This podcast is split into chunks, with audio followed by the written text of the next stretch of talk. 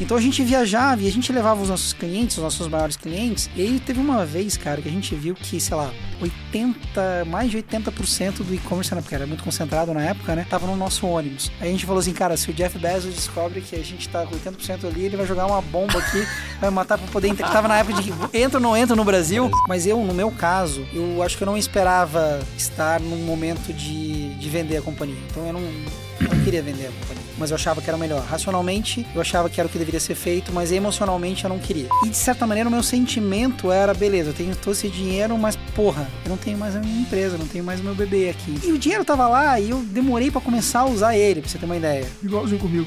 Cara, acho que eu demorei mais de sete meses para fazer alguma compra que eu não faria anteriormente, entendeu?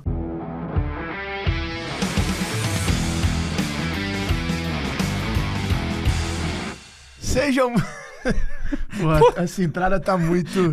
Pô, você não falou nada, cara. Sejam, Sejam muito- muito bem-vindos a mais um podcast Extremos. Nosso podcast do G4 Podcasts. Aqui do meu lado, meu fiel escudeiro, ele, Alfredo Soares. Tudo bem, querubim? Aqui, Bruno Nardon, aí, seu é host tá? desse Tudo bem? podcast. Tá bem? Tô bem, O você, cumprimento era esse que tá fazendo com a mão assim. você que tá fazendo assim, pô. E aí, como é que você tá? Tá, tá bem? Tá tudo bem? Tô maravilhoso, e você? Tá Hoje melhor? Tô melhor. Com a sua gripe? Hoje vim com uma roupa aqui diferente. Diferente Inspirada no, no, no conselho do nosso amigo Ivan Moré. Branco, trazendo um cinza. pouco de tonalidades claras um ambiente escuro para conseguir um brand mais imponente, mais interessante, Ficou bonito mais mesmo. evidente. Ficou diferente, ficou bonito. Gostei. Vamos ver se a turma gosta. Então comenta aí se a gente deve vir de branco aqui nos próximos episódios, Cara- com cor- cores claras. Se eu vier de branco, eu vou me sentir de férias. A próxima eu venho de branco. Então fechou. Fechou. Tamo junto. Boa. Fala turma, beleza? Sejam muito bem-vindos aí mais um episódio aqui dos Extremos. É, lembrando que o Extremos faz parte do hub de conteúdo do G4 Podcast, que tem vários podcasts sobre gestão, saúde, alta performance, vendas, muita coisa bacana. E no Extremos a gente costuma explorar as extremidades da jornada dos empreendedores, dos gestores e grandes executivos do Brasil. Hoje a gente tem um convidado super especial, é quase que um reviver aqui do Conselho da Loja Integrada no ano de 2021 ali. Então estaremos juntos aqui trocando muita ideia de novo. Tenho certeza que vocês vão curtir muito. Um spoilerzinho antes da gente começar, o cara que tá vindo, ele é Chief Information Officer. Caramba, seu inglês tá bom, hein, cara? Tu viu? O sotaque britânico? Pô, ficou bom. Tô tentando Oxford, trazer uma Oxford. coisa, é, exatamente, Ah, é isso aí. Cambridge, uma Menos coisa, Massachusetts. uma coisa mais interiorana, exatamente. É, Chief Information Officer de uma das grandes empresas aí do mercado de cartões, mercado financeiro aqui do Brasil. Maquininha, pô. Né? A famosa RP. maquininha verde, a maquininha do Hulk. Uh! Né? É, eles tinham que contratar o Hulk como garoto propaganda. Porra, né? ser legal, Ia ser né? maneiro, né? É. Aguenta tudo. Passe tuas vendas. Pá. Né? Ele dando um soco assim, desconto. Pá. Ia ser bom demais. Bom, e lembrando que esse podcast é um oferecimento do G4 Skills, uma plataforma, uma ferramenta que cria uma trilha customizada para você poder treinar aí e acelerar o desenvolvimento dos seus colaboradores. Então, a gente vai deixar aí na tela para vocês um QR Code para você que é nosso ouvinte aproveitar aí sete dias de trial grátis para conhecer a plataforma para até Tudo 10 pessoas do seu time. Tudo isso. Caramba, a galera tá A generosa. galera aqui, tá hein? generosa. Pô. Então, tem o link na descrição, mas aproveita o QR Code na tela e se quiser indicar também para algum amigo seu empreendedor, aproveite, né? Se quiser vender também, pode vender para ele o link. Pede uns cinquentinha no Pix, manda o link para ele logo na sequência aí, que tá barato. Bom, sem mais delongas, eu vou continuar aqui na apresentação do nosso convidado de hoje. O nome já é imponente do convidado. É bom. Já tem um sobrenome que parece que é, que é um, um- um da LVHM lá.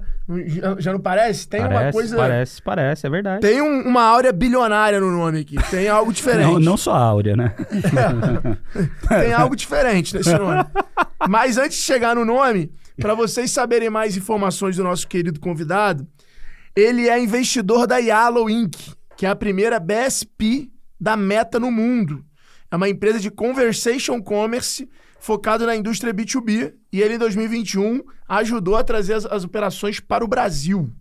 Isso aí. Porrada. Eu já vejo, vejo muito anúncio deles no, no Instagram. no Instagram. Muito anúncio. Ele é investidor e consultor de várias startups. Uma das suas áreas, no qual ele é bacharelado, né? Envolve. inte- Não, tem mestrado em inteligência artificial, mineração de dados e aprendizado de máquina. Mas, mas pela cara, Universidade Federal de Santa Catarina. mas a porrada mesmo foi quando ele fundou a K-Ordic lá em 2009. E Ah, vendeu pra Lynx, acho que foi em 2015, se eu não me engano. 18. E, cara, ele é um cara engraçado, porque Ah, não, assim, 15. a nossa história é meio parecida, que ele fez engenharia, daí depois foi estudar na França, em Toulouse. Na mesma cidade. Na mesma cidade. Eu fiz engenharia e fui estudar na França, Toulouse, um pouquinho depois dele. Olha, eu não sei onde você mora, eu não sei quais são os seus planos, mas Toulouse deveria estar neles. Porque quem passa lá fica rico é o terceiro que eu conheço que passou em Toulouse e ficou rico. Então, próximas férias, primeira oportunidade, pegue um avião e vá pra Toulouse, Na França. na França. Fique lá, toque nas coisas. L'avion rose. Come um croissant, passe, passe pelo menos sete dias e aí volte que a sua vida prosperará. Você não apresentou ele, pô. Senhoras e senhores, no extremos de hoje, diretamente de Santa Catarina, João Bernat. Olha o nome. Muito bem-vindo, Olha João. Valeu, galera. Obrigado João Bernat com dois T's ainda. É, é nome de bilionário. Questão de tempo ou não, mas é nome de bilionário. Inclusive, esse nome aí eu tava discutindo hoje. Era. Eu tenho que ver, e pra conseguir cidadania italiana, eu vou ter que mudar, acho que pra DT. Que veio lá, meu- quando meu nono veio da. Tem que lá ser atrás, igual. Vai ter que ser igual, vou ter que mudar isso aí. Então você gostou, mas eu vou ter que mudar, eu acho. É, é uma, é uma lástima, é uma tristeza. Mas eu acho que você não precisa mudar, não, cara. É, não sei se eu, eu acho que você precisa mudar o documento, O documento, de quando ele veio não. pra cá. E fazer uma paridade. O Bernard DT virou Bernard TT. Com, com TT, Ah. exatamente. É. Ô, na dom da, da consultoria pra conseguir. Não, pô, eu tenho, pô, eu tenho. E da minha Ah, família não, foi cara, menos difícil, esses cara. finais de semana que ele fica cuidando do filho dele, ele fica estudando Isso, os, coisa os temas. Que eu fico muito tranquilo, assim, que, pô, pobre a gente não morre, bicho. Amém. Tem muita coisa pra fazer de negócio com o bichinho. O bichinho entende tudo. Vai lá, manda. Bom, Alfredo. vamos começar, Joãozinho. Você é mais conhecido como Joãozinho, né? Muita gente me chama Joãozinho. Radical como Joãozinho. João, vamos chamar de Little John. Cara, qual foi o momento mais extremo na sua vida hoje? Quantos anos você tá? Tô com 43. Em 43 anos, qual foi, assim, o momento no esporte, na família, numa doença, na vida Profissional. mais extremo, acho que dos dois aí, o extremo profissional Uhum. e o extremo pessoal que você já viveu, assim? Cara, eu acho que tem, tem um momento extremo que foi mais recente, que foi, acho que um- na gravidez da minha esposa. É, essa última gravidez. Foi um momento extremo, porque ela estava com uma gravidez meio complicada. A gente estava no meio da, da pandemia, imagina, dois, 2020, aquele medo de sair na rua. E minha, e minha esposa acabou, ela tinha uma condição específica ali da, da, da questão e, e, enfim, foi bem complicado e, e a gente pensa em uma série de aspectos da vida, assim, quando essas coisas chegam perto da gente, daquilo que realmente importa, aquilo que a gente realmente precisa valorizar. Mas deu tudo certo, não aconteceu nada, graças a Deus, mas eu acho que foram momentos super difíceis que, enfim, me fizeram pensar em um monte de coisa sobre a vida e sobre tudo mais. Animal, o que, que foi uma das coisas que você pensou sobre isso? Cara, eu acho que você mudou, uma das, uma das coisas que se tornou acionável depois que você passou por esse momento? Eu acho que a gente precisa viver o presente, valorizar a família, as pessoas que a gente ama, é, acima de vários outros planos que a gente, em, em geral, coloca no nosso, como coisas mais importantes ou prioritárias e, e, e dar tempo para nossa família. Acho que esse é um, é um aspecto importante que, que ficou um pouco mais claro para mim depois desse processo todo. Boa, e, e no lado profissional? Foi vender empresa? Aí no lado profissional tem vários extremos, né, Alfredo? Assim, pô, quando você está empreendendo, acho que é- você tem uma roda, uma roda gigante, né? Você tá um momento lá em cima, uma roda lá embaixo. Eu acho que eu tive vários momentos bem complexos. Acho que tem tem um que, que, é, que é bacana, assim, que dá para compartilhar um pouco com vocês. É porque tem uns que não dá. Não, tem vários que não dá. O Nardon até conhece alguns, mas aí Porra, seria eu- censurado. Meu mas- amigo, tem um, cara. Não, tem um... Tem Mas uns dá que... pra contar sem falar com quem foi? Não, não, Não, dá, não dá. esse não dá. é- Esse, aí- esse aí a gente conta em off. Cara, é, a gente conta em off depois, A mas gente assim, contou, ah, cara, a história é muito boa, cara. tem umas É, histórias umas histórias bizarras. Pô, é muito ruim a nossa audiência ficar com essa curiosidade. pô. Essa vai ficar, essa vai ficar, mas conta, conta aí uma Cara, dessas. assim, ó. acho que um momento extremo foi quando eu tive um, um período ali, acho que no final de 2014, início de 2015. Foi um momento, sabe quando todo, tudo começa a dar errado ao mesmo tempo, né? Quando as coisas começam a dar errado, não começa só uma, né? Vem todas elas ao mesmo tempo. E naquela época a gente tinha muito custo nosso dentro da, da operação da Caordic em dólar. Né? A gente tinha, seja infraestrutura, a gente tinha algumas pessoas que a gente contratava dolarizado. 2014 para 2015. 2014 para 2015. Quando o dólar saiu de 2 foi para quase 4 e pouco. 2.8 em dezembro e foi para 3.3, 3.4 Eu em março, assim. Ah. Foi assim, super rápido. Na época da Dilma. E obviamente que a gente não tinha eh, clareza que a gente devia ter um hedge, enfim, a gente não tinha uma, uma gestão financeira que contrabalanceasse e reduzisse um pouco, mitigasse esse ris- risco de câmbio, né? Então, assim, começou com o dólar subindo e aí, na sequência, a gente começou a vir uma certa crise, todos os varejistas, pô, o varejista ali, ele era meu cliente, inclusive, né, Nardon? Não sei se naquela época, acho que 2000... Era sim, pô. É, era, né? Desde 2013, pô. Desde Fim 2013, de 2012. exato. Então, todo varejo tentando renegociar os contratos. Então, a gente já começou a ter pressão para tudo que é lado. Só que em meio a uma série de confusão, assim, ah, teve uma outra coisa que foi bizarra, assim. A gente resolveu fazer uma consulta à Receita Federal sobre um negócio de imposto e a consulta era vinculante também, tomamos uma bucha, a gente tinha que pagar. Cara, tudo errado, assim, tudo ao mesmo tempo. Aí, não bastasse isso, a gente pega e perde o nosso maior cliente. Né, numa perspectiva de que a gente tinha vários produtos com eles e a gente tinha uma expectativa que de repente um dos produtos a gente poderia ser descontinui- descontinuado, mas de repente, cara, do nada a gente acaba perdendo todo aquele cliente. Aquele cliente tinha uma, uma participação relevante dentro do, no- do é nosso fator. 20%, 30%. Aí não vou lembrar exato, mas era alto. Era alto que tirava a gente, obviamente, de uma operação superavitária e começou a ficar super negativo, mas era uma, uma bola de neve, assim, uma coisa pior que a outra. E, e eu acho que a gente teve que, naquele momento, re, recolocar a companhia no trilho e acho que a gente conseguiu fazer isso de uma maneira bacana, mas foi um momento, assim, tenso. Mas foi nessa hora que vocês resolveram vender a Caordic para foi, alguém? Foi, foi, foi porque naquele momento a gente já tinha um, a gente tinha um market share alto, a gente não tinha muito para onde crescer e tudo que a gente queria crescer estava muito mais voltado em entrar um pouco no, no, no mercado que a gente não tinha acesso até então, que era o mercado de, de, de varejo físico, né? E tudo que a gente estava tentando fazer de parceria com a Lynx naquele momento, só casando, entendeu? Então, toda a sinalização é, beleza, a gente pode fazer alguma coisa junto, mas se estivermos juntos, né? Então, foi a partir desse momento que a gente intensificou a conversa lá com a Lynx, daí foi tudo muito rápido, de fato. Então, entre a conversa com a Lynx e, e a conclusão, enfim, da operação, deu três meses e pouco. Pô, foi super rápido. O número então. foi público? Foi, não foi? É, mais ou menos. Não, Mais não, ou mas o, o número que saiu foi 80 milhões, não foi? Foi, foi Se eu não me engano. Uhum. Foi tipo 60 e 80 milhões, tá? Isso. Foi meio que o, É, o range. Com o earnout, Isso, exatamente. E, e, e vamos. Na época, só pra galera que tá ouvindo a gente, que hoje em dia a deal de 80 milhões é uma parada comum lá. que nem, não nem tinha- sai na imprensa, é tratado como Ah. startup. Mas nessa época, galera, era tipo muito grande. Era Sim. tipo o que hoje é meio bi. Essa proporção. Essa proporção. Boa proporção. É que não tinha muito. E o meu, ainda- que foi de 14 milhões, era como se fosse um de hoje de 100. É, tipo Assim, era Era muito, tipo era muito novo todo o processo de, de startup. Então, assim, esses ciclos de fechamento de, um- de uma startup era muito raro, né, naquela época. Tanto que eu, eu me lembro que a gente participou do, sabe, do, do Case, do Case Sim. 2015. O pessoal quis fazer uma sessão de, de exit, que era uma coisa nova. Então, assim, pô, temos exit, então pediram pra gente ir lá falar Eu legal. falei, pô. Ah, tu falou? No de 2000, não, eu falei no de 17. 17, é. 17. Agora, para dar um pouquinho mais de contexto aqui para o pessoal que não é do meio do varejo, Uhum. que não conhece operação, como que surgiu a Caordic? A Caordic? É, Uhum. Por que que surgiu? Conta um pouquinho aí do começo Tá bom. e da onde veio essa tua vontade de empreender. Tá, perfeito.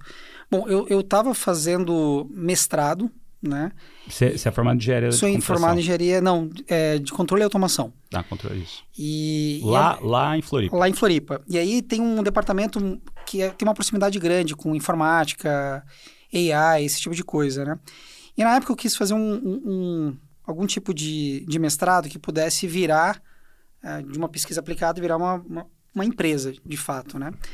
E aí nessa procura, eh, eu lembro que surgiu aquele concurso da Netflix. né? A Netflix nem operava no Brasil, tá? É, que era o Netflix Prize. Né? Quem conseguisse fazer um sistema de recomendação de filmes 10% melhor que da Netflix ganharia um milhão de dólares. E para quem se qualificasse na competição, é, eles compartilhariam os dados reais de avaliações de pessoas reais de filmes para que você pudesse treinar os seus algoritmos, coisa e tal, né? Então, para quem Isso quiser... foi que ano? Isso foi 2007. eu Cara, a acho. gente tá falando de inteligência artificial Em em 2007. 2007. Isso, isso. Exato. Sistemas preditivos, né? Sistemas de information É, retrieval. mas é isso, no final. A É, galera tá início, vendo agora, a, a- a grande, a grande massa tá vendo agora e tá, nossa, mas não é tão nossa assim, né? É que, so- assim, é amplo, né, a área. Então, a- nessa parte de Generative AI, de modelos mais semânticos, de interpretação linguística, os sistemas ficaram melhores agora. Mas o que eu trabalhava lá não tem muito a ver, com- não tem quase nada a ver com o que o pessoal está chamando de chat de GPT hoje. É que é bem amplo, entendeu? Tá. Então, naque- na- os sistemas que eu trabalhava são sistemas que, analisando uma, uma quantidade grande de dados, poderiam predizer algo. Né? Predizer, prever algo. E nesse caso era prever o teu interesse, Alfredo, num determinado tipo de produto. E calcular um número que diria o quão é, um determinado produto teria um fit contigo.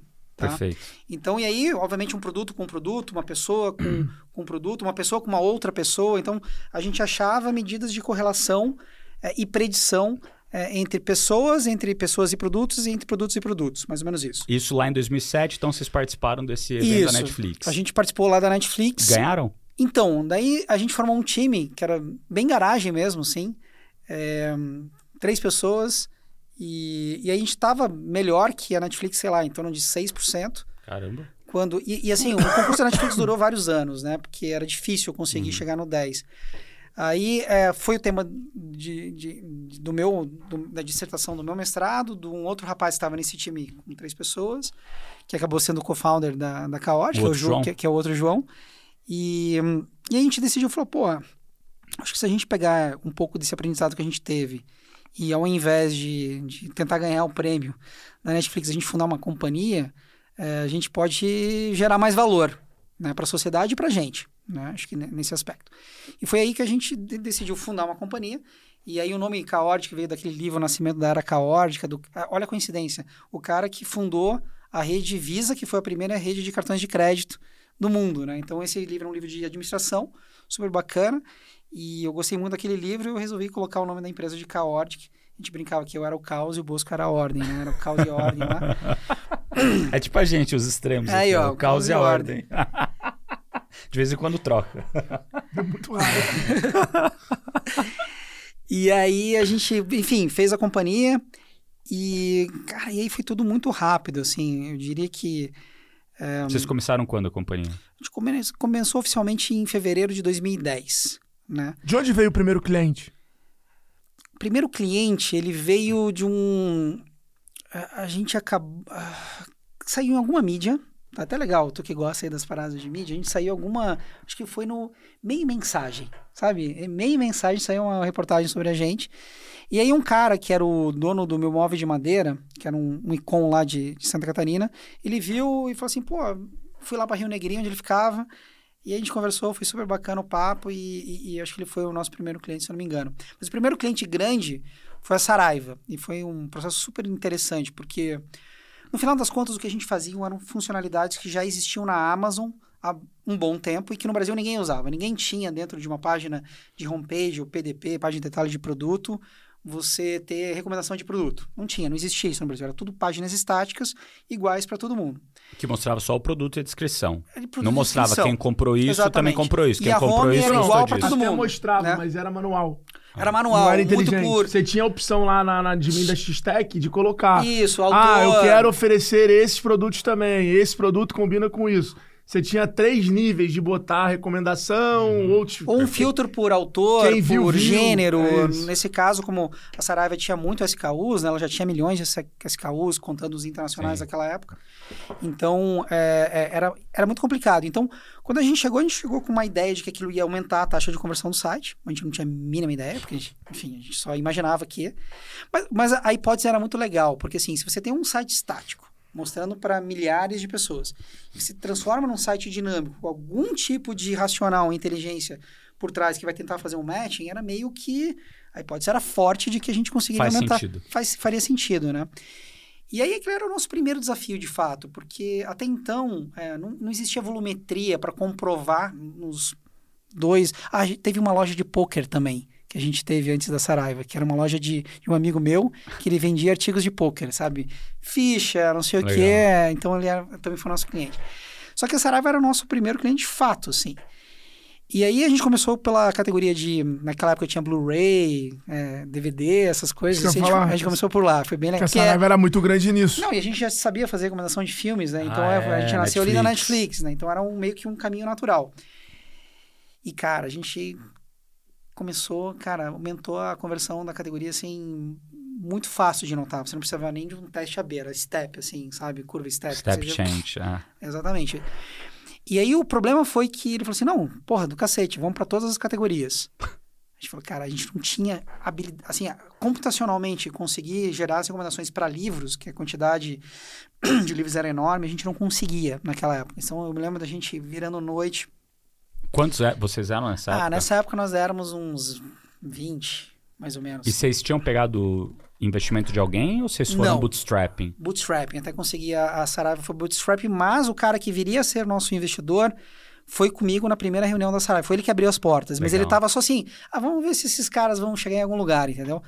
Aí, assim, só na. Pediu um descontinho namorando, depois. Falei assim, não, mas eu ajudo vocês, vamos lá Pediu, junto com a Saraiva. pediu um descontinho pela Saraiva? Pediu. Ah, eles Pediu, se deram pediu. bem, acho que eles não estão... E, e- e deixa eu dar, você empreendeu antes disso ou esse foi seu primeiro empreendimento? Eu tive uma empresa de café antes de... CPC também, custo por clique. Sabe aquelas máquinas automáticas que você Aham. vai clicando e vem o café expresso, não sei o quê. Então, eu, eu trabalhava num, num lugar lá em Floripa e eu não, não gosto muito de tomar café passado, assim, me dá um pouco de Aham. azio. Assim, aí eu falei, porra, podia ter uma máquina de café expresso, mas aquelas automáticas, com chave Isso, isso quando você estava na faculdade. faculdade, é. Ou ou você já estava no mestrado? Eu não lembro agora, Nardon. Não, mas, velho, mas assim. tudo bem. Mas Eu então, acho que foi na transição entre me formar e... Aham. e- e- e- então você já tinha isso na tua veia empreendedora. Você já Eu sabia da- que você eu- queria seguir esse Eu caminho. fui da empresa júnior, eu- putz, eu acho que primeira, segunda fase eu era o presidente da empresa júnior lá da, de controle de automação, AutoJun, então sempre estava envolvido com, com alguma coisa do gênero, né? Legal. Mas a empresa de café é uma empresa que eu acabei vendendo depois da Caótica, inclusive. A empresa foi fundada antes e, e acabou sendo, assim, é, acho que 2019 foi quando eu peguei um meu sabático lá que eu acabei vendendo, porque, enfim, a gente não dedicava tempo nem eu nem outro sócio e a gente acabou, enfim. E, e daí, então, vocês colocaram a Saraiva pra dentro, estavam com 20 pessoas já, e o negócio tava dando lucro ou não na época lá, Cowardic? Não, pré-Saraiva não, né? E porque a gente tava com bootstrapping, dinheiro meu e do, e do Bosco, e colocando, enfim, todas as nossas reservas no, no business. E uma coisa que foi interessante também, assim, em extremos, né, que vocês estavam falando. Cara, eu saí do meu trabalho, tá? É, Ah, não, peraí. Tem um aspecto importante que eu tô me lembrando de onde que veio o dinheiro, né? Teve um dinheiro meu e do Bosco, mas a gente também conseguiu... Tinha muito é, incentivo a fomento e inovação naquela época. Então a gente conseguiu três é, editais de fomento e inovação que ajudaram A fundo gente perdido. a fundo perdido. FINEP, Caramba, CNPq, animal. essas coisas, né? Então, esses três deram, digamos assim, um start para a gente conseguir operar naquele ano 2010 inteiro sem ter nada de... Mais o dinheiro meio do Bosco, né? Então, eu acabei saindo do meu trabalho. Um pouquinho antes disso, a, a minha esposa veio morar comigo. Ela morava no Rio, carioca, é, conterrânea aí, eu falei... E aí ela veio morar comigo, só que ela não tava com emprego também. Então, Cara, o cara pra casar com carioca tem que ser muito bom de lábio. você vê, a gente teve que... muito bom de lábio, porque as cariocas são São marrentas. Você acha que ele só era comercial, só fechador de negócio, meu amigo? Teve, teve que ser muito preditivo. Então, a, a gente conseguiu esse, esse, esse dinheiro que foi fundamental pra gente. E, e, putz, eu tava com a Rafa, sustentando eu e ela. E assim, com menos da metade do dinheiro que eu tinha quando eu vivia so- solteiro. Mas assim, por mais que tenha sido... A gente teve que apertar as contas, assim, era divertido também. Então, assim, porra, início de namoro, início de casamento, tudo era maravilha. A gente não tinha nem Você onde... tinha o quê? 29 anos? 28, 29? Eu tinha... Ah, 2009, é isso? É, 29, Legal. 29, 20. E daí, de fechar a Saraiva pra fechar o segundo cliente, como é que foi? Aí foi tudo muito rápido, Nardon, porque daí a gente fechou a Saraiva e saiu uma reportagem na Exame, tá? Da exame principal, não PME. Numa época que, as- que assim, as revistas Ah, ainda eram esquece. super compradas, assim. Esquece. Era o principal canal, assim, de... Nossa, de aí na cons- exame era golaço. E foram, assim... Pegni, pô. Pegni era. É, e foram três páginas e meia de matéria. Putz, a gente lá na capa, a gente nem tinha lugar direito, cara. A gente não tinha nem. A gente teve que tirar a foto num, num hall ali da, da, da Parece incubadora. alguém que eu conheço. E a gente não, não dá pra tirar foto na nossa sala, entendeu? A gente foi num lugar mais bonitinho pra tirar foto, eu Eu fui na escada do restaurante. A gente foi também. Porque era um sobrado, não era um andar só, entendeu? Era um escritório Isso. maior. Foi É, daí ele bateu a uma foto na, na escada pra parecer que tinha dois andares. Aí, muito aí essa foto, assim, que a gente tirou no, no hall do, da, da incubadora, é, puta, grandona.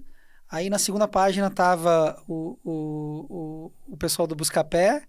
E na última pra- página tava o, o, o, pessoal da Saraiva, né? O CEO da Saraiva. Legal. Então, assim, foi super legal, né? E acho que isso trouxe uma certa confiança. Ah, e o que, que foi comunicado? Acho que esse é um aspecto importante. A gente conseguiu resolver o problema lá do- dos livros, a gente entrou em todas as categorias e a gente aumentou a taxa de conversão do site em mais de, assim, dois dígitos. assim. Então, foi assim, foi muito alto. E, e aí saiu essa, todos esses resultados saíram pela voz da própria Saraiva na exame. Então, era o cliente falando da gente, do impacto brutal que a gente tinha colocado de uma tecnologia que não existia no Brasil até então e que era nada mais nada menos do que a, a Amazon fazia lá fora. Aí, cara, Boa. foi assim, Vral. vamos, vamos tirar os pedidos. E não tinha ninguém competindo com a gente no Brasil também, que era um outro aspecto também que o timing era. E era assim, demora até construir esse tipo de tecnologia, não era uma coisa. Até surgiu um outro cara, mas quando vinha para um, pra um challenge, era difícil competir, assim, né? Em termos Teve de. até um cara do sul também, de Santa Catarina. Zin. Zig. Não lembro Não, teve a caras. Nemu, né? Teve a Nemu, acho Teve que a os ca- Nemu, Ah, mas a Nemu teve chegou em essa 2014, Manaus, daí é. em Teve termos de, teve de recomendação, Zig. né? Teve uns caras de Curitiba que eu fui até visitar que eu investi, o sistema era bem legal. É, esses Mas não era isso. e, não- e, mas você- daí vocês isso chegaram e 2010, dominaram. 2011... Aí foi assim, cara, a gente pegou, a gente, como, assim, o, o trabalho de integração do e-commerce grande e o e-commerce pequeno era mais ou menos o mesmo, e o impacto era muito mais visível no grande, cara, a gente olhou de cima para baixo, cara, quais são os 100 maiores e-commerces do país, vamos olhar para esses caras e vamos pegar eles, né? Então a ideia era essa. Isso Sniper. só com o produto de recomendação na página de produto e na home. Vocês Não, não, tinham search ainda. Não tinha search, mas a gente tinha a recomendação do, da home até o checkout. Tinha Tá. em todas as páginas. Nem todo mundo ligava, aí era toda a discussão. Tipo, poucos lugares, é, não é porque o Nardon tá aqui, mas assim, poucos lugares tinham caras mais analíticos ali no Econ. Você tinha uma galera que estava mais O acostumada Econ começou com muito marketing, né? muito marketing. Muito profissional de exato. marketing. Comunicação, Então, né? Então não era muito data-driven os processos decisórios. Ficava o embaixo do marketing e-commerce. só que, putz, na galera, por exemplo, da Rocket, você encontrava um bando de engenheiro lá tocando a companhia. E aí a galera era bem mais analítica. Então, em todas, não era só na Canu e porra, Tricai, to- todas elas. Mobile, né? Mob, porra. Porradaria cara, cesarião. todos. Eram muito engenheiros e a galera fazia conta, via o resultado.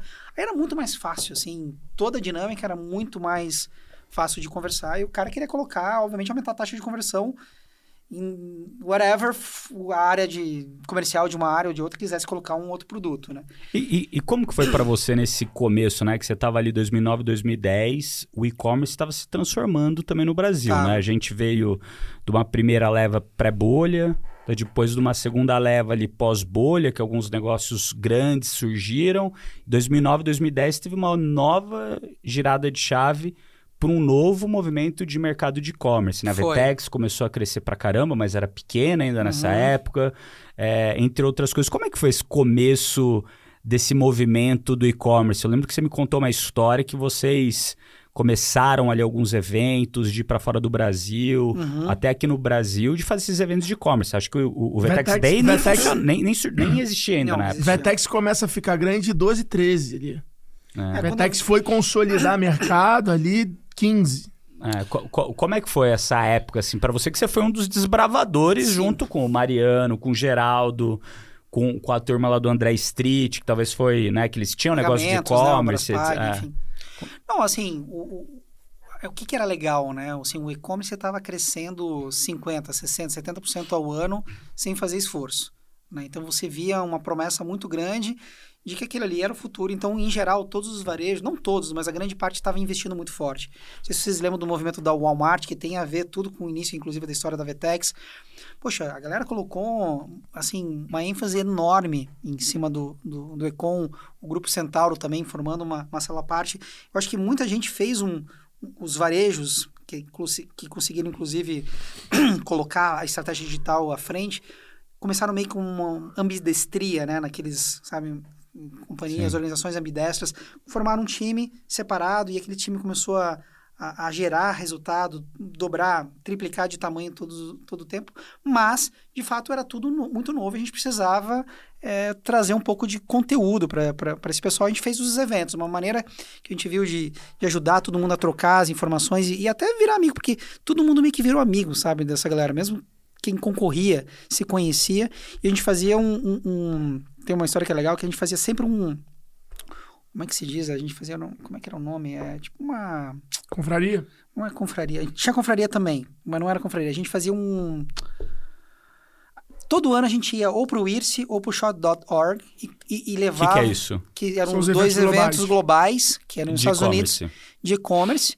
E a gente levava. Uma caravana. Uma era caravana, a caravana do era Joãozinho. Essa palavra, mas não era minha. Inclusive, eu, eu, na verdade, eram duas caravanas. Eu lembro que você me chamou vários, eu não ia em nenhum, porque eu tava trabalhando, que nem um maluco lá. Eram duas caravanas. Tinha uma que era o Vetex, que, que puxava, e uma que era mais o pessoal do Ikeda na época, né? Que eram as duas principais plataformas. plataformas é. Só que ao redor delas tinham outros provedores que acabaram entrando e acabava virando um, uma caravana desses provedores. Então, ali com a gente, começou com o Ikeda, depois virou Rakuten, mas sempre tava o Google junto, é, tava PayPal, a Paulinha sempre tava com a gente, acho que, enfim, sempre patrocinando. Aí tava a Caord, tinha a Win, do a Vitão, Vitão lá. Pô. Então a gente viajava e a gente levava os nossos clientes, os nossos maiores clientes.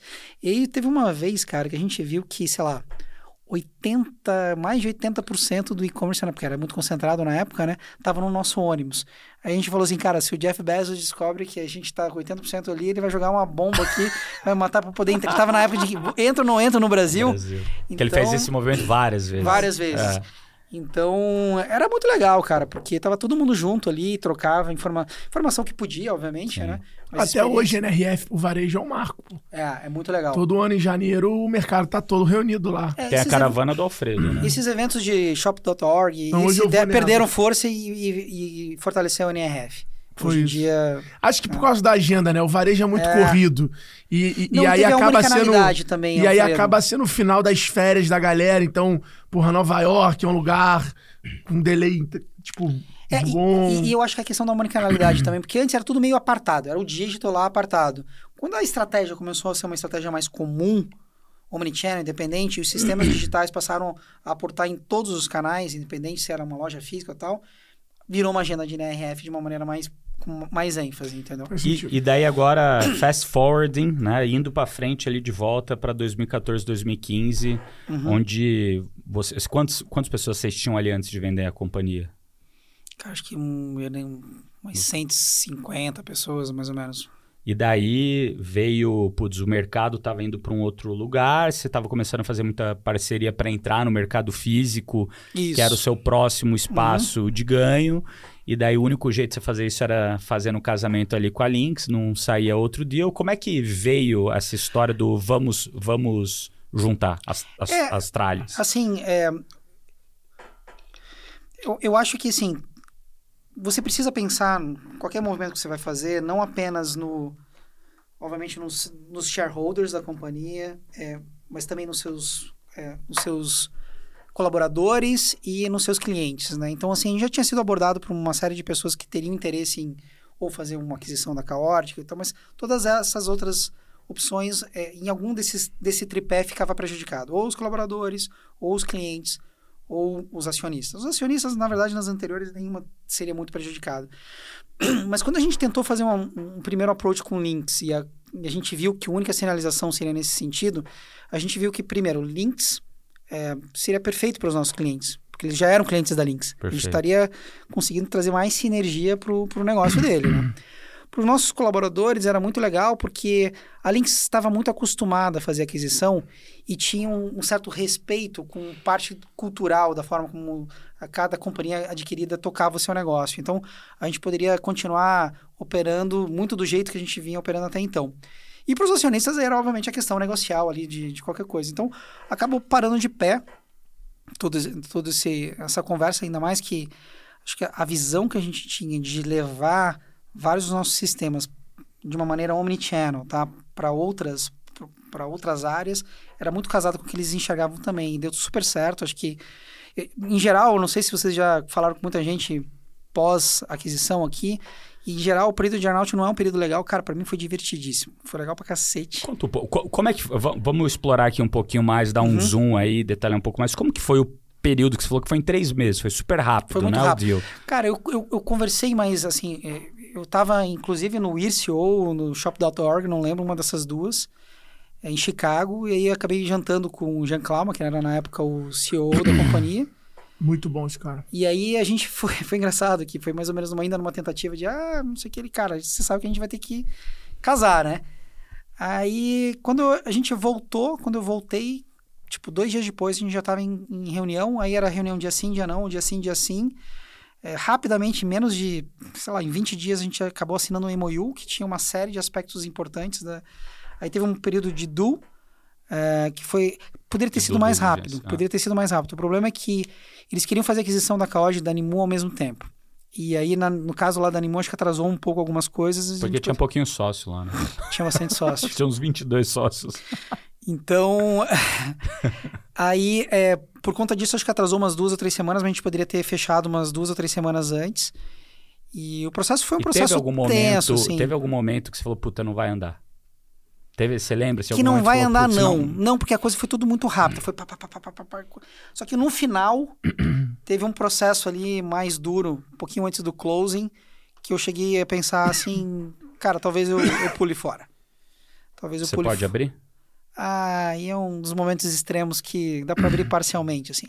Bom, a gente tinha um, um, um, um determinado é, acordo já assinado via MOU que colocava algumas questões vinculantes de ambos os uhum. lados que um pouquinho antes do, do término foi, foi rompida e a gente não estava mais vinculado por conta desse rompimento.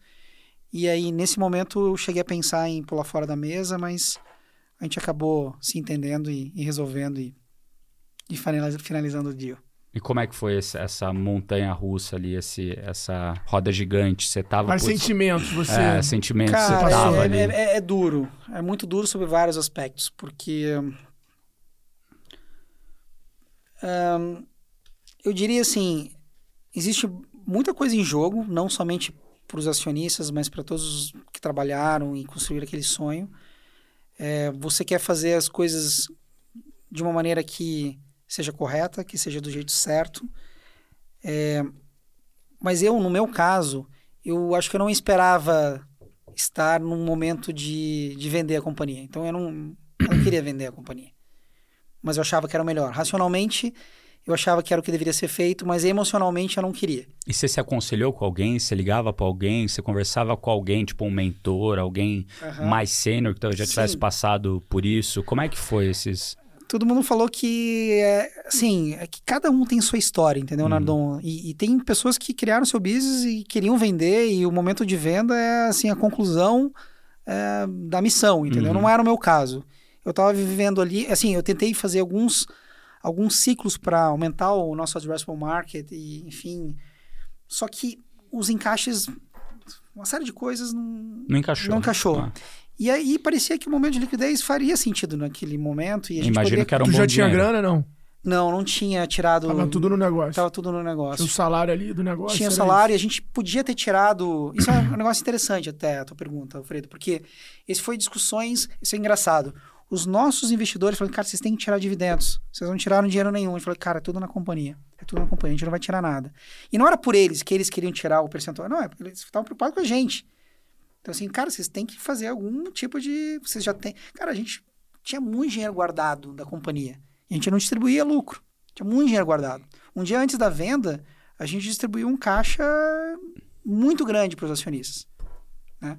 E a minha perspectiva era muito assim, cara, esse dinheiro tem que estar aí para a gente colocar movimentos bolds que a gente quisesse apostar, né? E hum, acho que assim, faz parte do aprendizado. Hoje, se eu volto no tempo, eu acho que a gente freak out além do que precisava na, na situação que a gente estava, olhando em retrospecto, né? Mas também não foi ruim fazer a, a, O deal. o deal. Foi um processo de aprendizado do cacete, foi legal pra cacete. Mas, mas você tinha alguém que se ligava, os seus investidores, os, você os conversava nossos com investidores são muito próximos. Eles, eles, eles, eles tinham amigos. investido, eles tinham muita parte da empresa na época ou não? Não, eles, a gente tinha o controle e o Bosco. A gente Uhum. podia vender ou não vender, era uma decisão nossa. Uhum. Mas eles, eles, eles falaram assim: a gente não venderia. Se vocês quiserem vender, Vendam. vendam. E então foi mais ou menos esse o processo todo, né? E, o, e o período de earnout depois você falou que você se divertiu. Pô, foi legal pra cacete, porque, de certa maneira, a gente, eu, no, no meu caso, eu consegui fazer um- uma nova startup, lançar um produto novo, que foi super legal também, e que teve um impacto também no, no varejo, que acho que ninguém tinha ainda visto uma questão de um OMS enquanto uma solução standalone. O OMS era sempre um módulo dentro O de que, uma... que é o OMS? O OMS é um Order Management System, que ele faz a gestão Sistema do ciclo de, gestão de, de do vida do pedido. do pedido. Uhum. Desde a, de você estar num carrinho e ver uma API de frete, uma API de, Uhum. de disponibilidade de estoque, até uma reversa. Então, todo existe uma- um, um universo que pode acontecer lá no meio, Sei você bem. conhece bem. É a jornada do produto. E, e É, toda essa jornada era, era vista por canal, né? Você não conseguia um- algum sistema que endereçasse isso um- num pedido com múltiplas fontes de fulfillment, né? E múltiplas formas de você gerir e traquear isso, A, né? a gente uma vez foi. é, o, o nosso sistema lá na Canoa era baseado no Magento, né? Lá Aham. atrás. A gente pegou ruim open source. aqui, muito ruim. Não, foi mal. Mas, mas, mas ele era uma muito. plataforma qualquer. Não, não, no Magento, mas a gente. Não, não. uma Não, era open source, qualquer. mas era uma bosta o Magento. Isso, isso. Era uma bosta o Magento. E daí a gente começou a fazer os nossos forks, né? Ali, fazer os nossos códigos em cima. Então, todo o sistema de order system, uma vez a gente imprimiu ele para a gente conseguir acompanhar exatamente isso. De onde veio, para onde vai, onde estão os, os, os ciclos fechados e tal. Cara, a gente imprimiu o negócio. Você não tem noção. Foi uma parede inteira. Numa fonte desse tamanho. Pra gente saber todos os ciclos, de onde vem, pra onde vai, que era exatamente, cara, uma Uhum. loucura, cara. Lembra até hoje, a parede inteira, assim, da cana. Assim. Isso daqui, assim, ó. Primeiro usar quatrozão e ia colando um do lado do outro, cara. Cara, e isso é vital pro varejo. É. É, absolutamente vital. Se, ainda mais uma, uma perspectiva omnichannel, se você não endereça isso de uma maneira sistêmica, você não consegue aproveitar uma porrada de benefícios que você poderia ter. Então, pô, esse, esse produto foi feito, putz, foi colocado na Centauro. A guerra Porra. do digital foi em cima do OMS. Foi, foi, Vetex, foi. Links, todo mundo Foi, foi, foi. em cima disso. Foi. Porque mexia no Uma transacional, não dava né, o cara? dado para o outro, o outro integra- É, até hoje a gente não conseguiu integrar ainda direito lá o MS com, com, com o checkout lá da, da Vtex. Várias discussões com, com o Geraldo. Super en- engraçado, mas enfim. Mas, cara, foi, foi legal porque deu pra fazer esse produto. E você tinha dois anos de earnout. Tinha dois anos E de você ficou earnout. os dois anos lá. Fiquei, fiquei os dois anos. E ganhou o earnout inteiro. Ganhei o earnout praticamente inteiro. Não inteiro, inteiro, mas. E daí como é que foi depois? Cara, O, o, o, o D mais um. Porque você vendeu, fez o Isso. ciclo lá.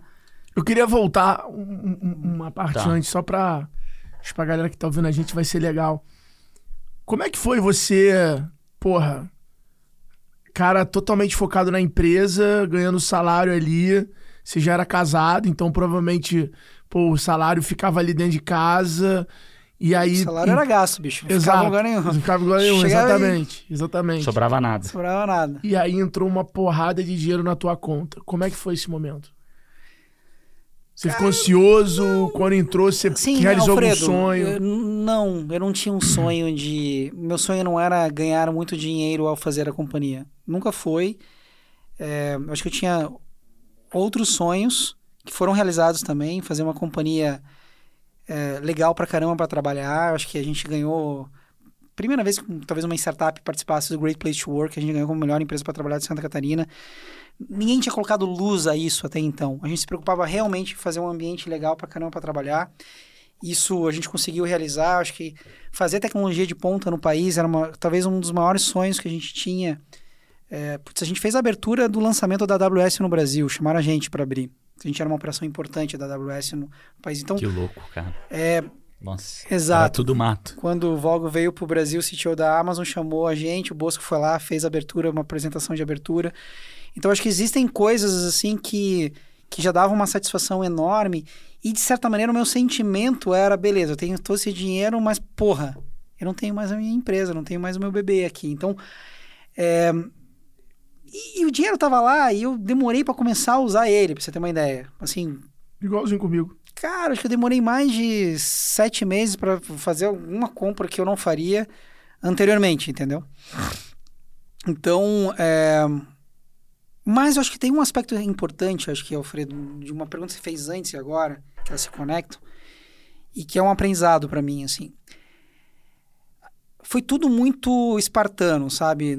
Eu, assim, eu enquanto empreendedor, eu e o Bosco, né? Nós, conosco, assim, com a gente mesmo, né? Então, como a gente queria dar ênfase que o dinheiro não era o objetivo, nós fomos muito espartanos. E eu acho que chegou um determinado momento onde houve uma certa fragilidade do negócio e a gente viu, caraca, mas tudo pode ruir também, né? Então eu acho que foi desequilibrado. Eu acho que tirar totalmente a questão da grana da equação é, foi um, um foi desbalanço. Também. Foi um desbalanço. Eu acho que se a gente tivesse um pouquinho mais balanceado naquele momento, a gente teria é, enfrentado aquela crise de uma maneira talvez um pouco mais serena. Tá? Eu acho que olhando em retrospecto, com certeza a crise teria batido menos na gente se a gente tivesse conduzido algumas coisas de uma maneira um pouco mais soft. Tá? Foi, a gente foi muito duro. então, é, mas aí depois, cara, me acostumei com, com dinheiro e aí a gente fez, acabei fazendo, cara, aí acabei depois do, do meu Aí, que essa ficaram, é a pergunta, né? É, depois, depois do meu do burnout, eu acabei ficando dois anos sem fazer nada, trabalhando, viajando pelo mundo, entendeu? peguei tá. minha esposa, meu filho e fiquei viajando pelo mundo. Mas, mas conta aí, se, assim, né, você, que era essa a minha pergunta, você ganhou a grana, uhum. daí você ficou lá dois anos, é, você fechou o earnout, ganhou Fechei. grande parte do earnout, daí você falou, pô, e agora? Como você ressignificou esse uhum. momento para você? Porque assim a, a, gente tem aqui muito empreendedor que, né, que tá ouvindo a gente, que tá começando, os caras que estão no meio da jornada, a galera que já ganhou grana, que já vendeu negócio ou que tá com muito dinheiro e acaba se perguntando, putz, aí, qual o próximo passo? Que você chegou lá. Perfeito, perfeito. Como, como que foi esse seu momento de, putz, qual o próximo passo? E, e, aonde começou a mudar essa chave na tua cabeça? Que você falou que o Arnaud uhum. foi legal pra caramba, você trabalhou um monte. Na onde que virou essa chave? Porque assim, terminou, terminou, os dois anos, você também saiu fora. A, a, a Caort foi vendida em setembro de 2015. Em dezembro de 2015, meu filho nasceu. E eu passei a ter uma agenda em São Paulo direto. Então, assim, os dois primeiros anos do meu filho, eu via ele mais final de semana, segunda e sexta ali, mas daquele jeito. É, uma tensão grande, porque apesar de ter sido divertido, tinha uma pressão da entrega das metas do burnout, uhum. né? Então, assim, é, quando terminou aquele período, eu tava com problema na lombar, que até hoje eu não sei o que, que é, mas com certeza era emocional, de tensão, de estresse, uhum. sei lá o que é. Uma úlcera no estômago, não úlcera diagnosticada, mas assim, meu estômago não conseguia tocar aqui. Então, assim, várias questões, assim, físicas do acúmulo de estresse de todo o período, de oito anos ali, naquela batalha. E, porra, vocês sabem bem como é que é, né, galera? É foda, é hard, né? Então, quando eu vi o primeiro momento assim, cara, terminou o burnout, eu quero fazer, cara, eu quero um tempo para mim, para minha família e estar tá junto com eles, né? É, e era engraçado que era o seguinte, eu, eu tava com um problema na minha, no, na minha lombar que eu não conseguia pegar meu filho no colo direito. Durante esse período ali, um pouquinho antes de, da venda da companhia até o final do burnout. Cara, eu viajava. Magicamente a minha, a minha lombar, a dor da lombar desaparecia. E quando eu voltava, mesmo não trabalhando mais e voltava para Floripa, voltava a porra da dor. Então era claramente uma questão, sei lá, psicológica. Emocional. Emocional, coisa nesse sentido. E, então, assim, o que, o que foi importante, acho que nesse, como decisão, né? Foi uma decisão. Eu decidi é, ficar viajando, porque primeiro eu gosto pra caramba de viajar. Pô, poder viajar com meu filho, dois aninhos e pouco, e minha, minha esposa, divertido. Cara, a gente viajou pelo mundo inteiro. A gente começou, porra, pelo Havaí, daí descia pro, pra, pra, pro Tahiti, e aí voltava pro Havaí. E aí ficava viajando o mundo inteiro. Cara, foi super divertido. Mas assim, nessa época você falou, cara, vou me dar esses dois cara, anos e não, não vou pensar em nada. No início não ia ser dois anos. No início ia ser um ano. Tá? Eu ia ficar um ano sem, sem trabalhar. Mas, mas sem, legal. Mas você né? se permitiu então... não fazer nada. Cara, eu não fiz Não nada. quero nem pensar Não, eu em- tinha, um- ainda tinha um, um contrato de consultoria com a Lynx, Uhum. com algumas outras coisas, para discutir planejamento estratégico, algumas coisas assim. Um outro cliente que ainda, com certeza, tinha ainda um relacionamento muito forte comigo, lembra? Eram grandes contas. Então, Ah, mas já era sem agenda.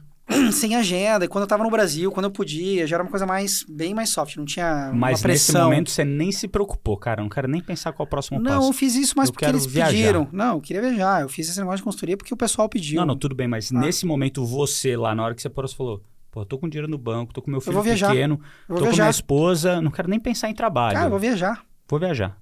É. Vambora. E viajei, não só a gente, pô, viajei com meus, com meus pais, viajei com meus irmãos, viajei com, com meu Eu, sogro. eu- eu lembro que eu, com eu lembro que eu vi umas fotos tuas no Facebook de você lá em Petra. Petra, legal pra Animal, cacete. já fui. Legal, né? A gente acampou com meu Anda filho lá no... cacete. A gente acampou no, no deserto da No né? José. com a Frio. galera. Porra, naquele frio. Frio pra cacete, De bicho. noite é, mas de dia De dia é insuportável. Então, Mas é muito louco, né? porra. Os extremos da temperatura. E, É. da- e daí você viajou um ano, falou, pô, tá legal pra caramba, vou continuar outro ano. Aí, quando chegou no final do primeiro ano, o negócio ainda não tinha nada engatado. Isso era né? 18. Isso era 18. Puta, daí a gente, pô, por que a gente não vai em tal lugar? Pô, vamos fazer uma nova viagem, não sei o quê. Vamos. Cara, fomos de volta. Daí, do no primeiro semestre de 2019, viajamos de volta pra cacete. Aí, no segundo semestre de 2019, daí eu já tava, não, não. Agora tem que parar de viajar um pouco, vamos, vamos ver o que, que eu vou fazer. Mas daí, nesse momento, cara, eu e minha esposa, a gente tava planejando o segundo filho.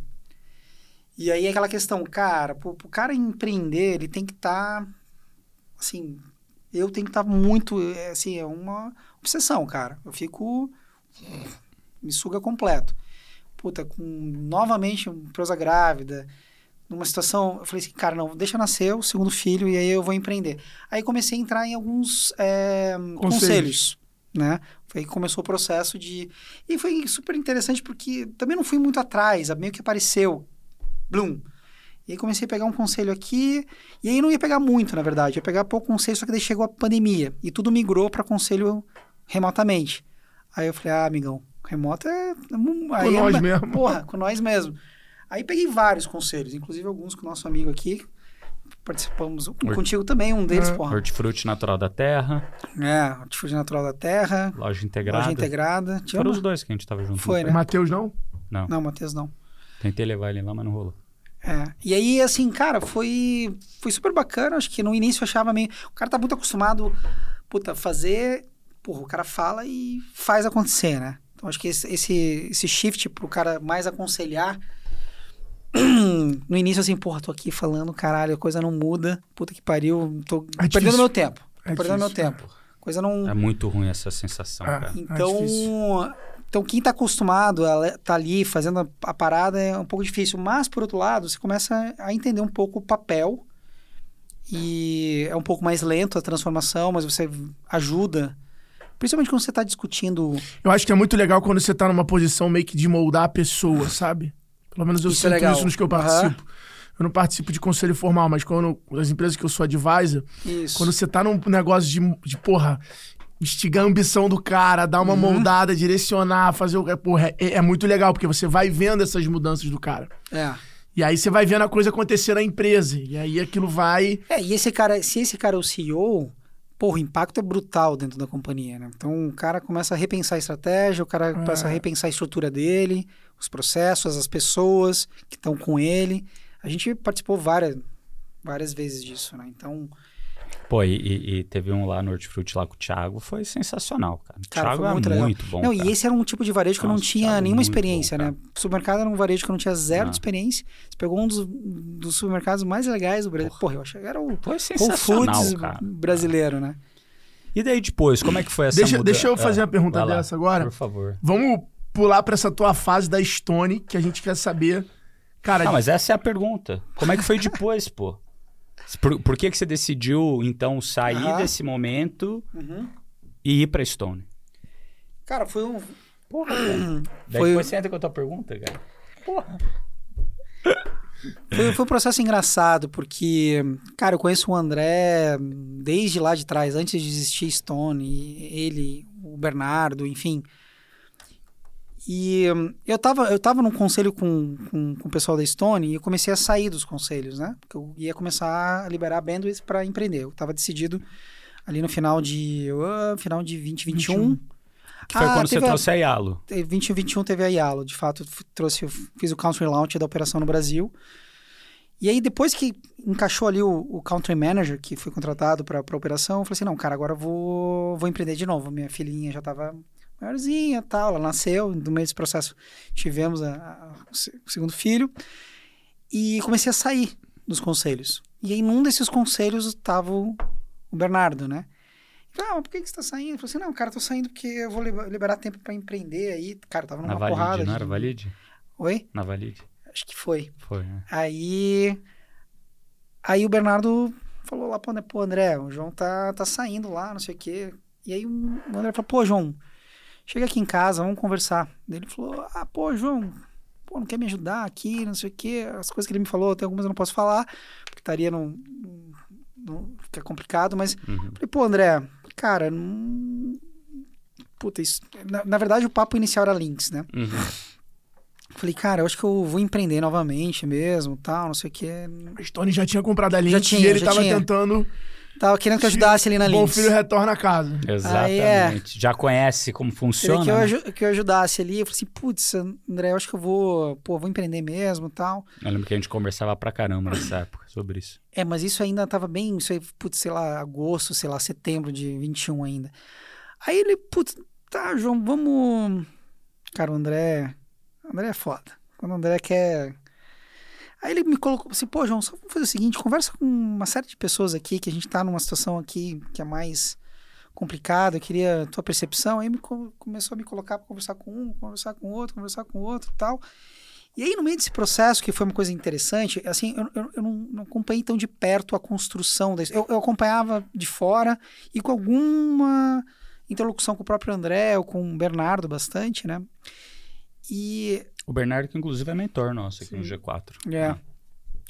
E aí eu consegui perceber que tinha alguns aspectos ali da Stone que eu podia ajudar a contribuir. Principalmente na, na questão de produto, engenharia, eh, e da ênfase que isso precisa ter dentro de uma companhia que, putz, quer operar múltiplos produtos, múltiplos segmentos, no nível de complexidade que a Stone já se encontrava. E, e no meio desse processo, eh, o André falou, pô, João, pula pra dentro, não sei o quê.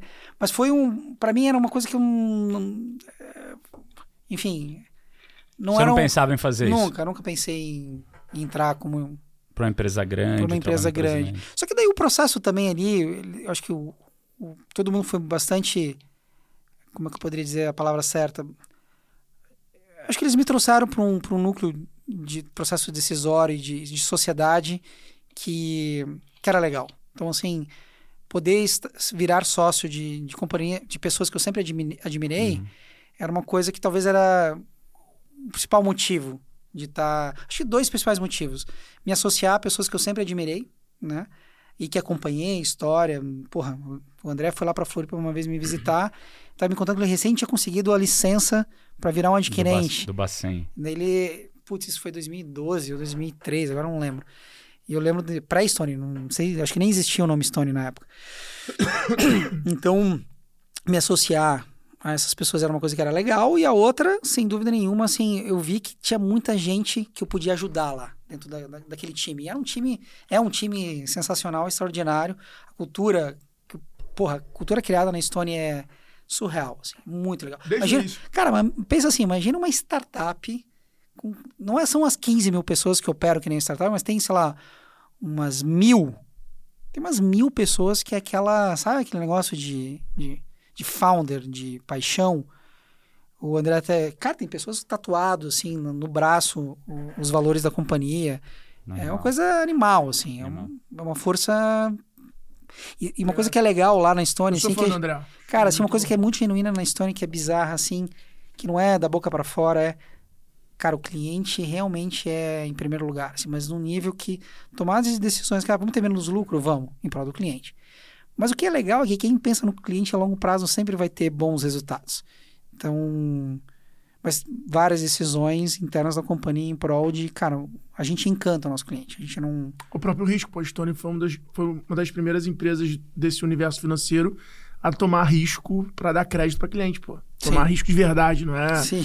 Dar dinheiro em cima do, do, do que o cara já fatura, que nem Mercado Pago, etc e tal, que essa é real. Sim, O cara sabe teu estoque, o cara tem toda a informação, ele vai, ele vai te emprestando como bonzinho, mas não é bonzinho.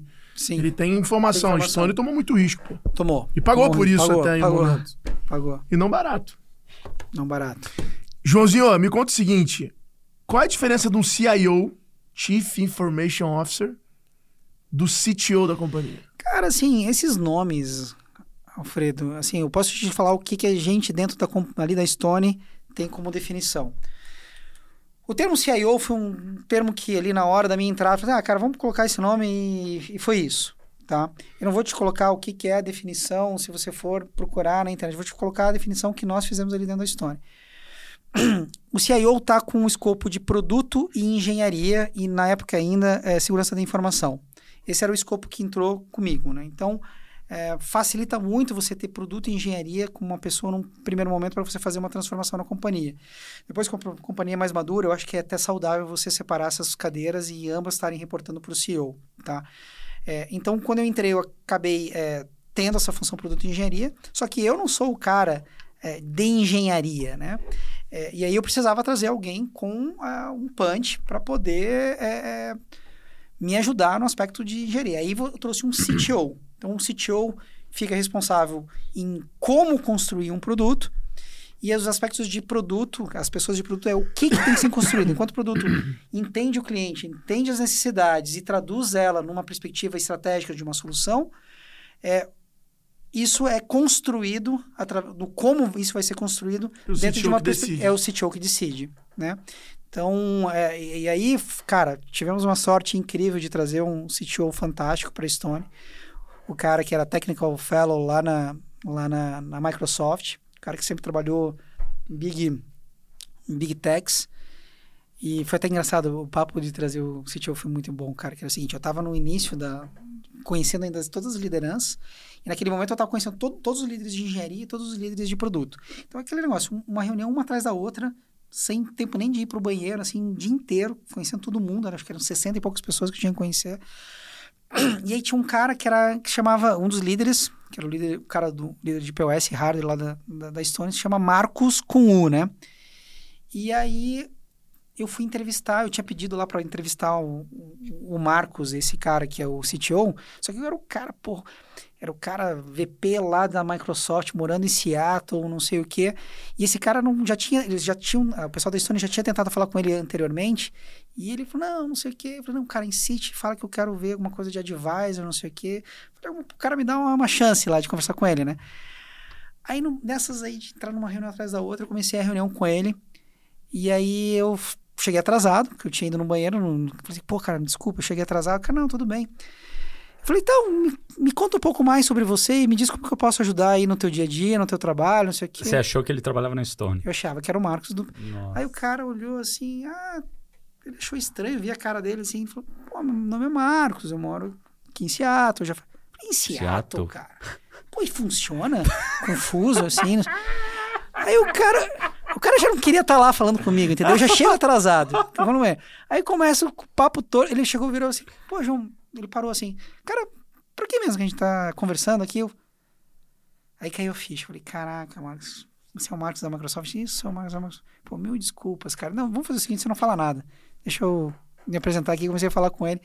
Aí o papo, porra, desenrolou, foi super legal. E aí a gente acabou achando umas afinidades, várias afinidades. E aí os primeiros papos foram mais como advisor. Depois a gente conseguiu. Trazer, repete. É, sempre assim, sempre assim. E aí, pô, tá funcionando super legal. Ele é fenomenal e tá funcionando super bem. Então ele cuida da engenharia.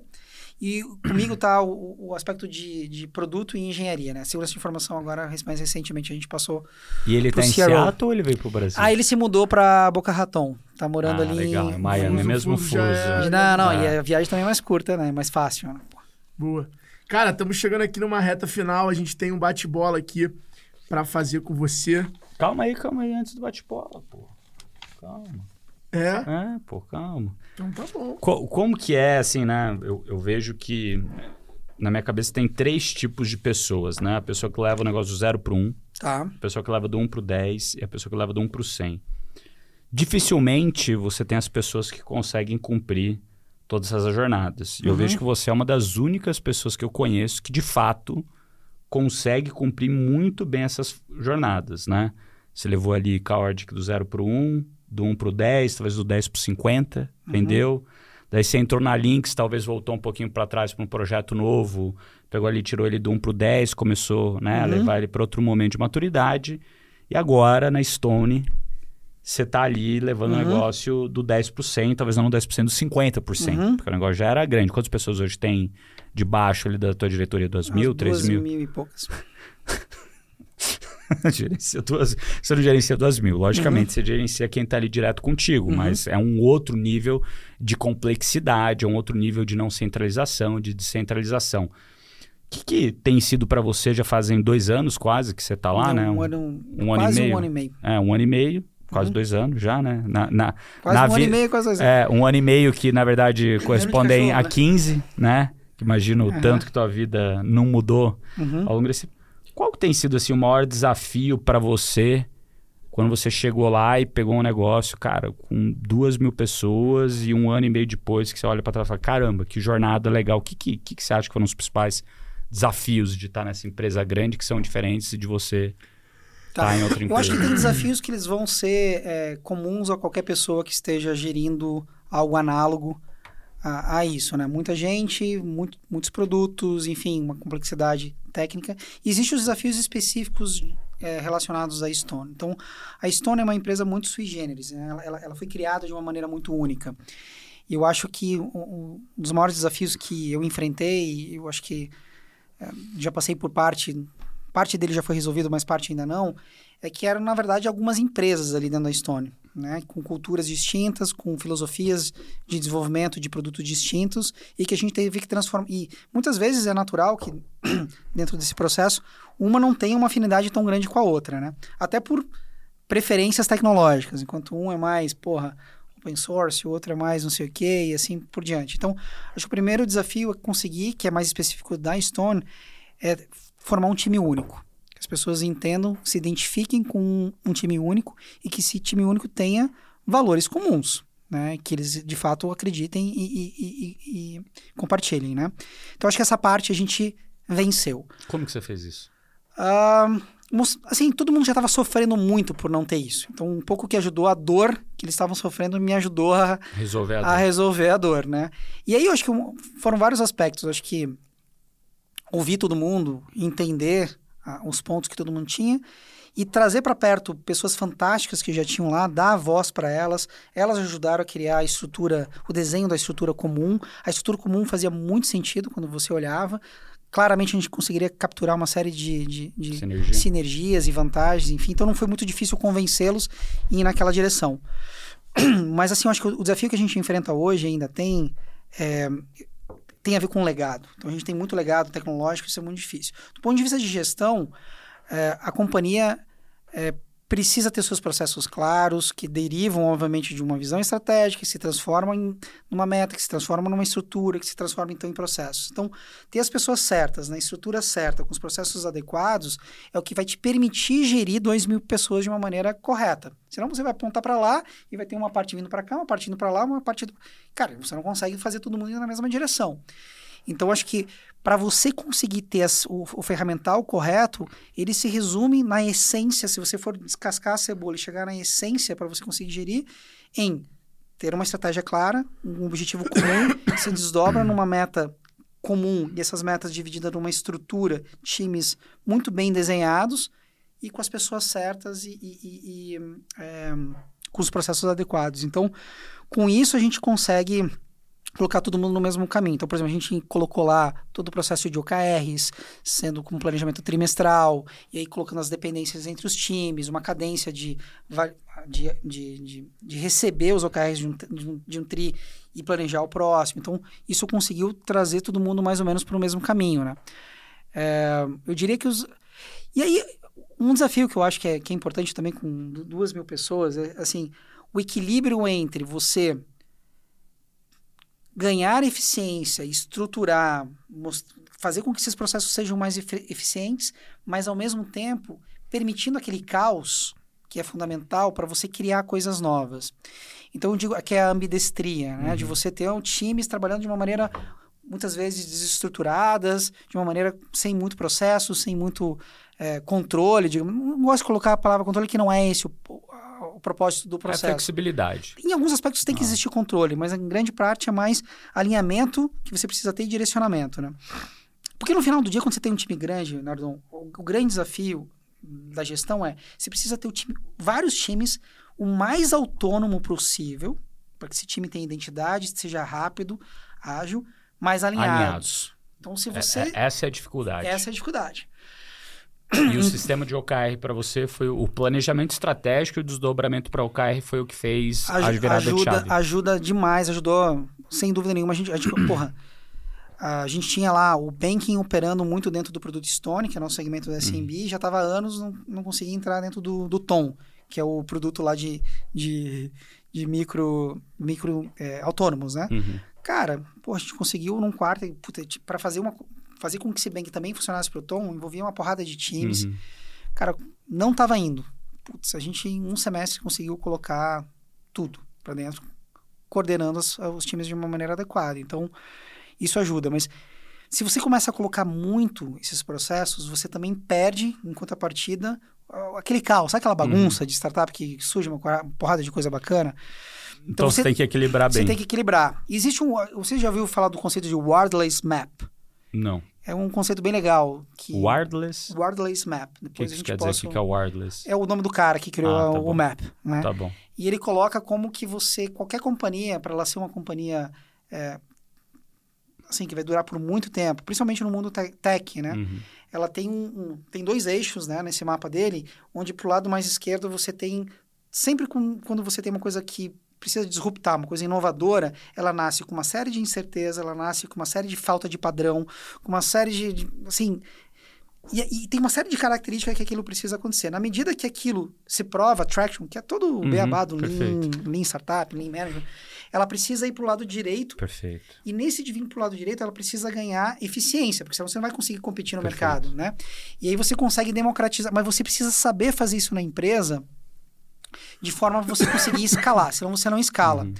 E aí ele explica como é que o Z-shape é que você, você mesmo se faz a sua disrupção, abre plataformas para você permitir que alguma outra pessoa é, crie inovação em cima de algo que você comoditizou, né? Perfeito.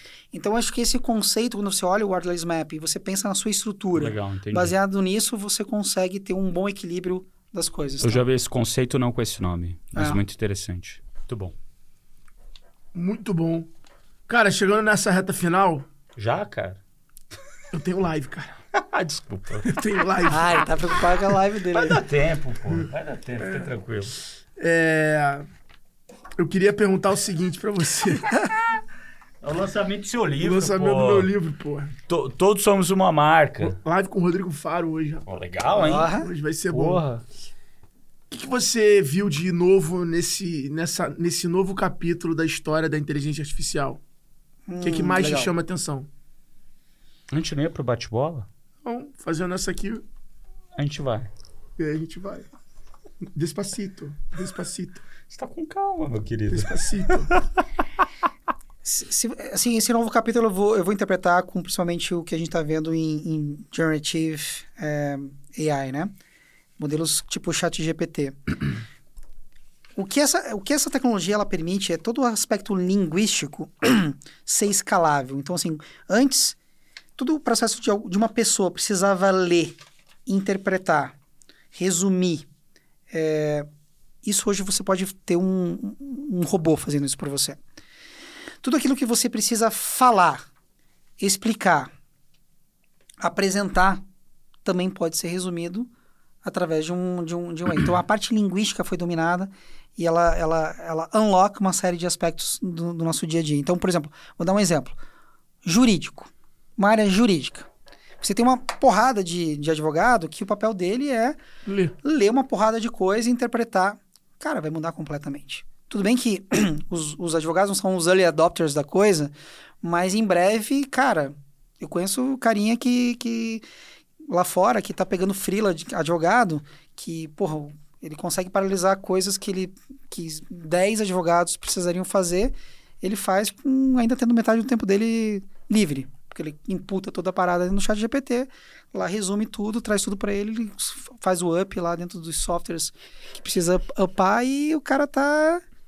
Então, assim, vai disruptar, vai- vai lavar ego. Então, assim, eu acho que o aspecto do, do entendimento que o que está sendo disruptado é o domínio linguístico e tudo aquilo que precisa do domínio linguístico você conseguir operar. Aí eu não tô nem falando muito a parte de imagens, que essa eu não, não entrei muito, parte de imagens, músicas, que eu acho que isso é uma outra. Que são padrões linguísticos também, tá? Uma música é uma. exatamente a mesma. Sim. Então, tudo que você conseguir colocar em termos de, de domínio linguístico vai ser disruptado. O Copilot, mesmo na programação, porra, se vai o Copilot do GitHub, dei esse número para mim, ainda não verifiquei, tá? Mas 30% é, dos commits do GitHub, hum, sei lá qual mês, tinham sido de Copilot. Então, isso vai aumentar brutalmente a, a produtividade da engenharia, né? Então, já está já, já tá acontecendo, né? E eu acho, Alfredo, uma coisa que, que vai ser bacana, eu acho que vão começar a, a surgir, assim, agentes ou, assim, por exemplo, é, um cara para ensinar inglês, linguístico. Então, você vai falar com um professor robô. Vai ser AI. Exato. Você vai ter um cara que é um terapeuta. É, que, pô, o cara não quer falar com uma pessoa, é meio tímido, meio retraído, fala com um terapeuta. Você fez um post hoje de terapeuta, Fiz, né? Então, ó, então, acho que esse é um aspecto de compreender, processar. E você pode até falar assim, cara, eu quero que o meu terapeuta tenha essas, Essas linhas essas de linhas de pensamento. pensamento, né? Então, é, isso acho que pode acontecer meio em breve. Até assim. o padre vai virar AI. Já virou. Porque vai fazer aquela. Como é que é o nome do pecado lá? O nome do pecado? Quando você Qual- vai pro, falar com o padre os teus Não pecados. sei. Confissão. Sua confissão vai ser com GPT. Porra, Não sei, pode não ser, hein? Não tinha pensado aí, ó. Ah, mas já é, né? Você fica tranquilo, pode contar Ah. teus pecados de boa. Tem, tem a LGPD lá.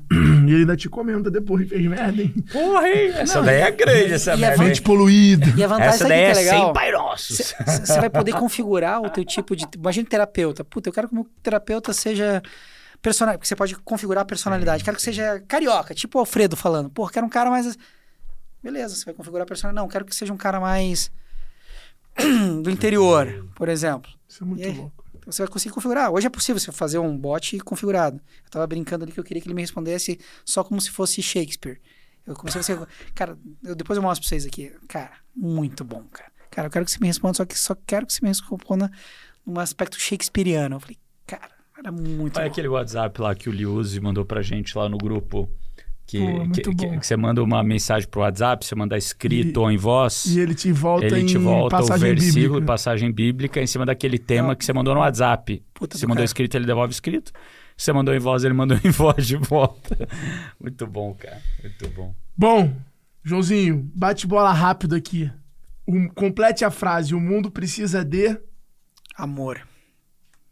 O que você deixou de ser quando cresceu? Caraca, como é que é? O que que você deixou de ser quando cresceu? Eu não cresci muito, né? Então aí eu tenho essa vantagem. Aque- Aquela pergu é a pergunta ao contrário do que o que que você quer ser quando crescer. O que, que você Ah, deixou, o que de você ser deixou quando de crescer? ser? Ah. Eu achei, eu acho que eu deixei de. Caralho. Acho- que eu deixei de ser Parou de tomar refrigerante. Que ele, ingênuo. que, ele, que Eu ia só, falar isso, tu acredita? Ingênuo. que ele só toma vinho hoje em Caralho, eu ia dia. falar isso, pensei nisso agora. Eu falei, se me perguntasse isso, eu ia falar que eu deixei de ser ingênuo. Se você tivesse o superpoder, qual problema você gostaria de resolver do mundo? Na educação. Se fizerem um filme da sua vida e você tá entrando no cinema pra assistir, quais são as cenas que você estaria mais ansioso pra ver? Uma certa época na faculdade, na biblioteca universitária. Só isso, tá Só bom. isso. Vocês são, vocês são muito, muito maldosos com a nossa audiência. Nossa querida audiência, tá? É, só pra ficar claro. Qual é a opinião extrema que você tem e não mudará de jeito nenhum? Opinião extrema. Eu acho que cada geração é melhor que a outra. O que Você realmente 2020... acha? Eu acho. Com todos os seus problemas que cada uma traz. Muito bom. Nós estamos todos evoluindo. O que 2023 já te ensinou até agora? Hum, que nada é tão ruim que não possa ser piorado, cara. 2023 tá difícil. Essa foi uma das melhores respostas que a gente recebeu até agora. Ela foi muito boa. E foi muito verdadeira, assim. tá? Muito, cara. E O deve ser um negócio que dói, deve, doer. Cara, muito do empreendedor que já se fudeu muito, hein, cara. Sabe o que é o pior, gal- galera, audiência? É ouvir isso de um cara que tem dinheiro. Foda, cara. 2023 tá foda. Aí é pra se preocupar. Ai. Bom, cara, Joãozinho, brigadaço. Valeu Prazerzão ter você papo, aqui. meu querido. Temos que ter mais, Valeu. temos que ter mais você aqui no pra Floripa de G4. novo, porra. Tem que ir lá, tem que ir lá marcar. Tu surfa? Surfo. Porra. Porra. Parede, eu tô meio parado, eu tô bem enferrujado. Não, eu Ele também. faz Vamos stand-up paddle lá, no Ah, quintal é da casa dele. Não, eu faço com Estou aqueles foil, vendo, sabe aqueles foil, Verdade. foil É legal. automáticos? Pô, é legal. Foi, já é legal, já tem a diversão, já tem o entretenimento. Já vou. Pô, Gostei. fechou. Foi, eu gostei. Fiz com o Romero a primeira vez. Ah, é? Em Angra. Combinar com os guri lá, Paulinho, teu amigo. Porra, vambora, vou marcar dia. Paulinho, grande Eu tô sempre Paulinho. lá, a família da minha esposa é de lá, então eu tô sempre Ah. lá, mas aí eu vou pra governador. Ah, tá, não, mas pô, para em Floripa, né? Você vai ter que pousar É, em Floripa. então. meu cunhado é muito possessivo, aí eu acabo indo pra governador ficar com ele, ele não me Não, divide. mas a gente combina lá um. Eu acho que eu sou muito legal, ele não me divide Mas, cê- mas, cê- mas você tem que apresentar ele pro João, cara, e tomar um vinho na casa dele lá. Ele vai gostar. O João tem uns vinhos bons lá. Bora, Real. gosto de vinho. Ele gosta muito. Porra, real, real. ele real, gosta real. Tem umas cinco adegas, uma em cada Ah, casa. legal. Aí eu falei pra você, pô, vai ser, vai ser uma boa apresentação com a Ele tem uns vinhos de, porra, Cristóvão Colombo lá. Negócio 1442. É, os Ah. negócios diferentes mesmo. Comprou a caravela, tirou os vinhos, Legal. o bicho gosta.